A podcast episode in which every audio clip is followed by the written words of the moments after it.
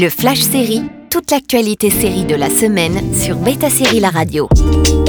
Bonjour à tous, quelles étaient les news sérielles de la semaine On commence avec The Big Door Prize, déjà renouvelé. La dernière nouveauté d'Apple TV+, qui a débuté la semaine passée, a déjà été renouvelée par la plateforme pour une saison 2.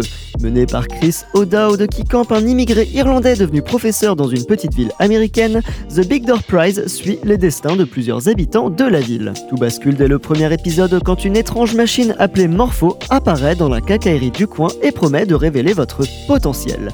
Des remises en question vont s'imposer, mais d'où provient la machine et peut-on vraiment croire ce qui est écrit sur cette petite carte? On enchaîne avec la fin de The Resident. Après 6 ans de bons et loyaux services, l'hôpital de The Resident ferme ses portes. La fin de la série de la Fox était clairement dans la balance dès le début de la saison 6, et c'est pourquoi les co-créateurs avaient déjà décidé d'écrire une fin crédible s'il y avait bien une annulation derrière. La décision est donc confirmée, cette saison 6 est-elle la dernière? Matt Xuckry, le héros de The Resident, ne restera pas longtemps loin du petit écran, puisqu'il a déjà été annoncé comme nouveau membre du casting de la saison 12 d'American Horror Story. De même, la Fox ne restera pas longtemps sans série médicale, puisque la chaîne a commandé une adaptation de la série italienne Doc. On continue avec la dernière partie de Manifest sur Netflix. Ça y est, le 2 juin prochain verra la fin de Manifest arriver. Par Netflix puis diffusé en deux parties pour sa dernière saison 4, c'est une aventure mouvementée qui se clôt avec une véritable conclusion.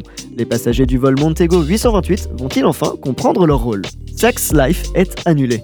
Après deux saisons, la série sulfureuse avec Sarah Shahi s'arrête là. Sex Life suivait les fantasmes d'une mère de famille qui reconnectait avec un amant du passé. Au micro d'un podcast, l'actrice a critiqué la gestion de cette saison 2 en expliquant qu'elle ne s'était pas sentie soutenue dans le développement de cette saison et que certains événements semblaient superficiels. Malgré l'annulation de la série, elle retrouvera le chemin du petit écran puisqu'elle a déjà été annoncée dans un pilote pour ABC. Et on termine avec les news de la Star Wars Celebration.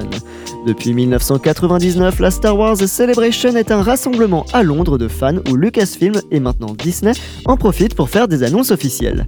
Des nouveaux films ont été annoncés avec notamment Daisy Ridley qui reprend son rôle de Rey ainsi que des nouvelles informations sur leur série prévue. The Acolyte aura un Wookiee Jedi. Dans Solo qui interprétait Chewbacca, a officiellement rejoint l'un des nombreux projets spin-off The Acolyte. Cette fois-ci, il jouera un Wookiee différent, un Jedi baptisé Kel Naka.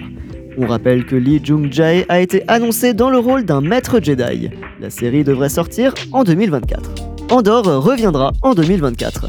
Tout comme The Acolyte, la série Andor, dont le tournage de la saison 2 n'est pas encore terminé, reviendra bien courant 2024, probablement en août. Cette suite sera la dernière saison et couvrira les 4 années avant les événements de Rogue One. Et on termine avec la bande-annonce d'Asoka.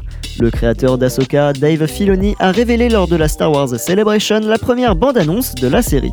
Rendez-vous en août pour la diffusion sur Disney+. Dans le rôle titre, on retrouvera Rosario Dawson vue dans The Mandalorian et à ses côtés Marie-Elizabeth Winstead et Natasha Liu Bordizzo notamment. Mais en plus, Lars Mikkelsen reviendra dans le rôle du grand amiral Throne et David Tennant doublera le droïde Young en version originale. Retrouvez toutes les bandes annonces et teasers sur betasérie.com. À la semaine prochaine pour de nouvelles news. Le Flash Série sur Beta Série La Radio.